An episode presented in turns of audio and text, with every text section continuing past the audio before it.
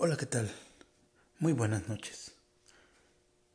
El día de hoy les quiero comentar un poco en lo relacionado a lo que es la neurocognición y cómo repercute en el proceso de enseñanza-aprendizaje que los alumnos y alumnas adquieren en el día a día dentro de sus aulas. Les recuerdo mi nombre, Francisco Santos Eulogio, maestrante en neurociencias para la educación en el Centro Educativo UNIPE. Parto de lo siguiente. En las últimas décadas se ha progresado considerablemente en el conocimiento del cerebro y la inteligencia. Sabemos mucho más no solo sobre la organización anatómica del cerebro y cómo circula la información, en la información, sino también sobre la interacción con el mundo exterior, ya sea físico, social o cultural. Estamos en el inicio de una revolución en la formación de una base científica de los procesos psicológicos. La neurociencia cognitiva ha asumido y asume la tarea de penetrar en la estructura y funcionalidad del cerebro humano. Esta disciplina, en construcción, es alimentada con un conocimiento interdisciplinario. Para ello, los estudiosos de la neurociencia cognitiva utilizan un enfoque interdisciplinar que combina el análisis de imágenes del cerebro, la neurofisiología, las matemáticas, la genética conductual, las ciencias computacionales, la psiquiatría, la psicometría y la psicología experimental. Así como cualquier otro paradigma científico puede ser y resultar de mucha utilidad.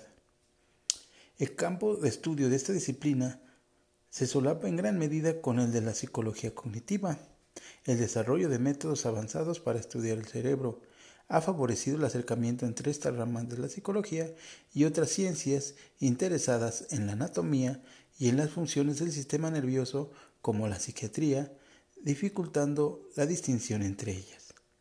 Ahora les voy a hablar un poco en lo relacionado a lo que son los procesos cognitivos básicos, los cuales son los siguientes, la memoria, la sensación, la atención y concentración y por último la percepción. La primera, la memoria, es la facultad que nos permite traer el pasado al presente, dándole significado, posibilitando la trascendencia de la experiencia actual y, y proveyéndolo de expectativas para el futuro. Otro proceso cognitivo básico es la sensación. La sensación es el efecto inmediato de los estímulos en el organismo, es decir, la recepción de los estímulos, y está constituida por procesos fisiológicos simples. También tenemos lo que es la atención y concentración. Y la atención es la capacidad de seleccionar la información sensorial y dirigir los procesos mentales. La concentración, por su parte, es el aumento de la atención sobre un estímulo en un espacio de tiempo determinado.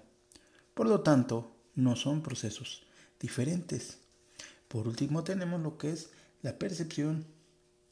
Toda percepción apunta a un óptimum de configuración significativa de sensaciones. Eso es lo que respecta a los procesos cognitivos básicos. Una vez que contemos con ellos, vamos a pasar a los procesos cognitivos superiores, los cuales son los siguientes. En primera tenemos nuestra inteligencia la cual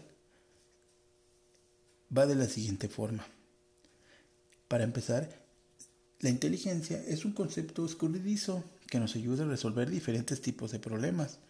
Hoy en día, la teoría de las inteligencias múltiples de Gardner goza de una gran aceptación. Gardner mantiene que no existe un único tipo de inteligencia y que es preferible contemplar diversas capacidades en distintos ámbitos. La inteligencia intrapersonal, la lingüística, la lógico-matemática o la musical son ejemplos de las clases de estos procesos cognitivos superiores.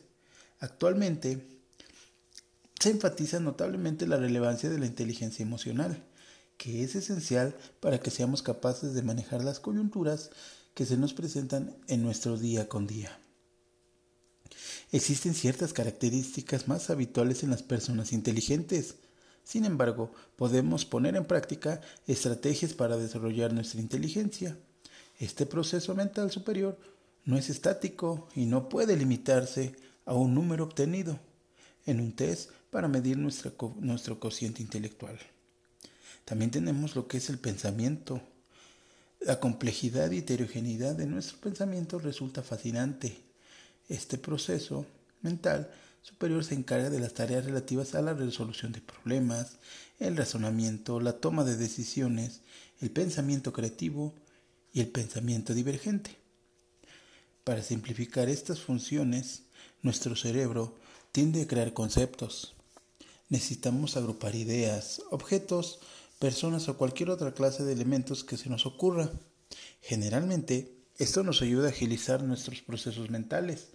No obstante, intentamos ser lógicos y a menudo ignoramos lo, irracional que podemos ser.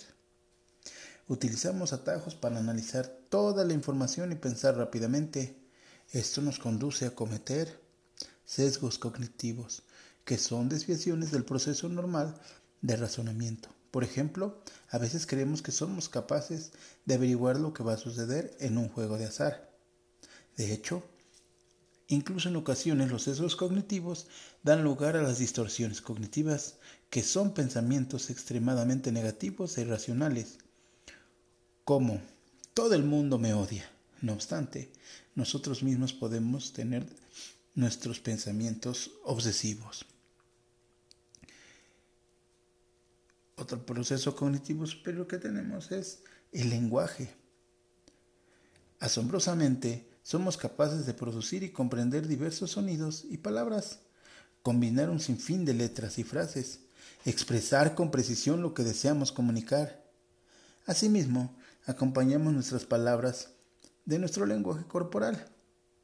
Incluso podemos dominar más de un idioma. El desarrollo del lenguaje se produce a lo largo de todo nuestro ciclo vital. Las competencias comunicativas de cada persona varían notablemente y se pueden mejorar practicando. Algunos trastornos del lenguaje dificultan especialmente la comunicación por diferentes causas aunque también es posible ayudar a las personas con este tipo de problemas. También podemos tener algunos procesos cognitivos en la educación, de los cuales los más importantes son procesos cognitivos en el aprendizaje. Existen diversas teorías del aprendizaje, sin embargo, exceptuando algunos defensores del aprendizaje asociativo, Ninguno ignora los procesos mentales. Por otra parte, ningún proceso cognitivo en, el aprendizaje suele actuar de forma independiente. Nos esforzamos por integrar a todos nuestros recursos para mejorar nuestros hábitos de estudio y lograr un aprendizaje significativo. Procesos cognitivos en la lectura. Cuando nos encontramos ante un libro, debemos reconocer las letras, evitar distraernos con estímulos irrelevantes, recordar las palabras que vamos leyendo, asociar lo que leemos con otros contenidos que aprendimos previamente. No obstante, no procesaremos la información de la misma manera si únicamente pretendemos encontrar un fragmento que nos interesa, especialmente si estamos estudiando para un examen o si deseamos disfrutar de una bonita historia. Procesos cognitivos en la escritura. En cuanto a los procesos mentales implicados en la escritura, sucede lo mismo que con los relativos a la lectura. Necesitamos ignorar los ruidos que nos dificultan redactar, procurar que nuestra letra resulte legible, recordar que hemos escrito en los párrafos anteriores, preocuparnos por nuestra ortografía. Además, también es necesario que planifiquemos debidamente lo que deseamos escribir. Por otro lado, también vamos a hablar un poco sobre algunos de los trastornos en la educación. En ese sentido, se puede decir que este tipo de trastornos aquejan en gran medida el proceso de enseñanza-aprendizaje que los niños y, y niños y niñas pueden o suelen presentar cuando presentan alguna situación de de enfermedad. O simplemente es cuestión de que se lo traigan de nacimiento o hereditaria. Los problemas o trastornos más relevantes en la vida estudiantil, estudiantil de los niños son los siguientes. Empezamos por lo que es la dislexia. La dislexia se define como una dificultad para leer cuando los niños están aprendiendo a leer y escribir en el jardín. En primer grado es común que confundan la letra B con la D, el número 6 con el 9 y que confundan otros tipos de palabras. Es importante aclarar que esto no es un problema de visión, sino que el cerebro está invirtiendo o modificando la secuencia de la información que reciben los ojos. La mayor parte de los niños supera este problema antes de los 7 años aproximadamente. Sin embargo, en el caso de los jóvenes disléxicos, los problemas de lectura suelen persistir. En otra forma de dislexia, la mente identifica correctamente la palabra que ve, pero tarda en relacionarla con su significado. Estos adolescentes leen muy rápido y es posible que tengan que releer el material varias veces antes de comprenderlo. Algunas otras actividades de comunicación también pueden presentar dificultades, tales como comprender el lenguaje oral y expresarse tanto oral como de forma escrita.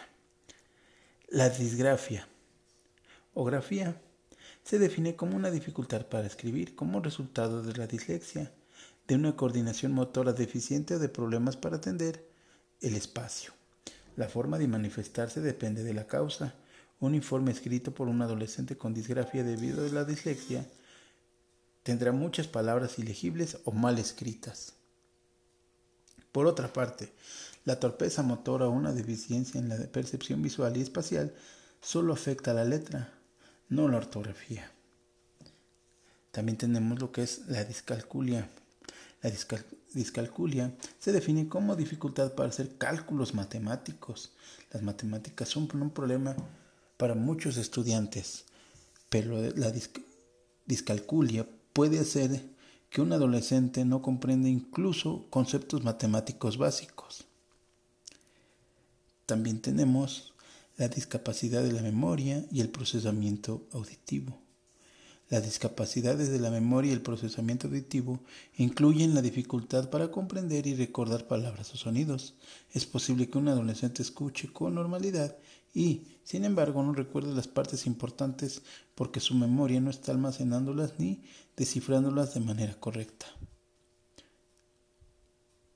O tal vez escuche una frase pero no pueda procesarla, especialmente si se usan palabras complejas, es muy largo o se dice rápidamente, o sea ruido de fondo. En el caso de los jóvenes con trastornos de procesamiento auditivo central, el zumbido de un ventilador o los sonidos típicos de una clase pueden interferir en su aprendizaje.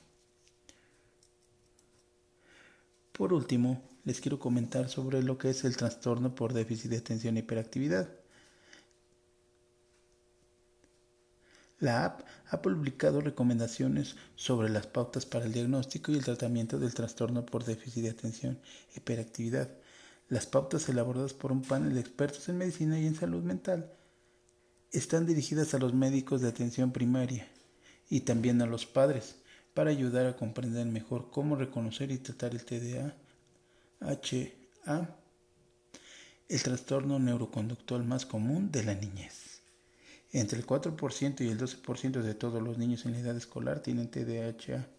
Por lo general, el primer paso es diagnosticar la afección, lo cual no puede hacerse con éxito hasta que el niño tenga aproximadamente 6 años. Algunas pautas para el diagnóstico incluyen lo siguiente. Evaluaciones deben ser iniciadas por el médico clínico en atención primaria. Al diagnosticar el TDAH, los médicos deben usar los criterios del manual diagnóstico y estadístico de trastornos mentales. La evaluación del TDAH debe incluir información obtenida directamente de los padres o los cuidadores.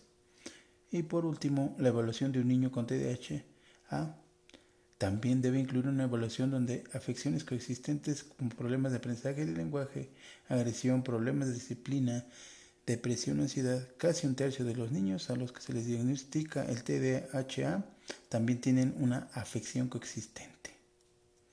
Algunas pautas Para el tratamiento incluyen las siguientes recomendaciones. Los médicos clínicos de atención primaria deben establecer un programa de tratamiento que reconozca el TDAH como una afección crónica. Obviamente, también se debe reconocer cómo, cómo lleva a cabo su desempeño escolar.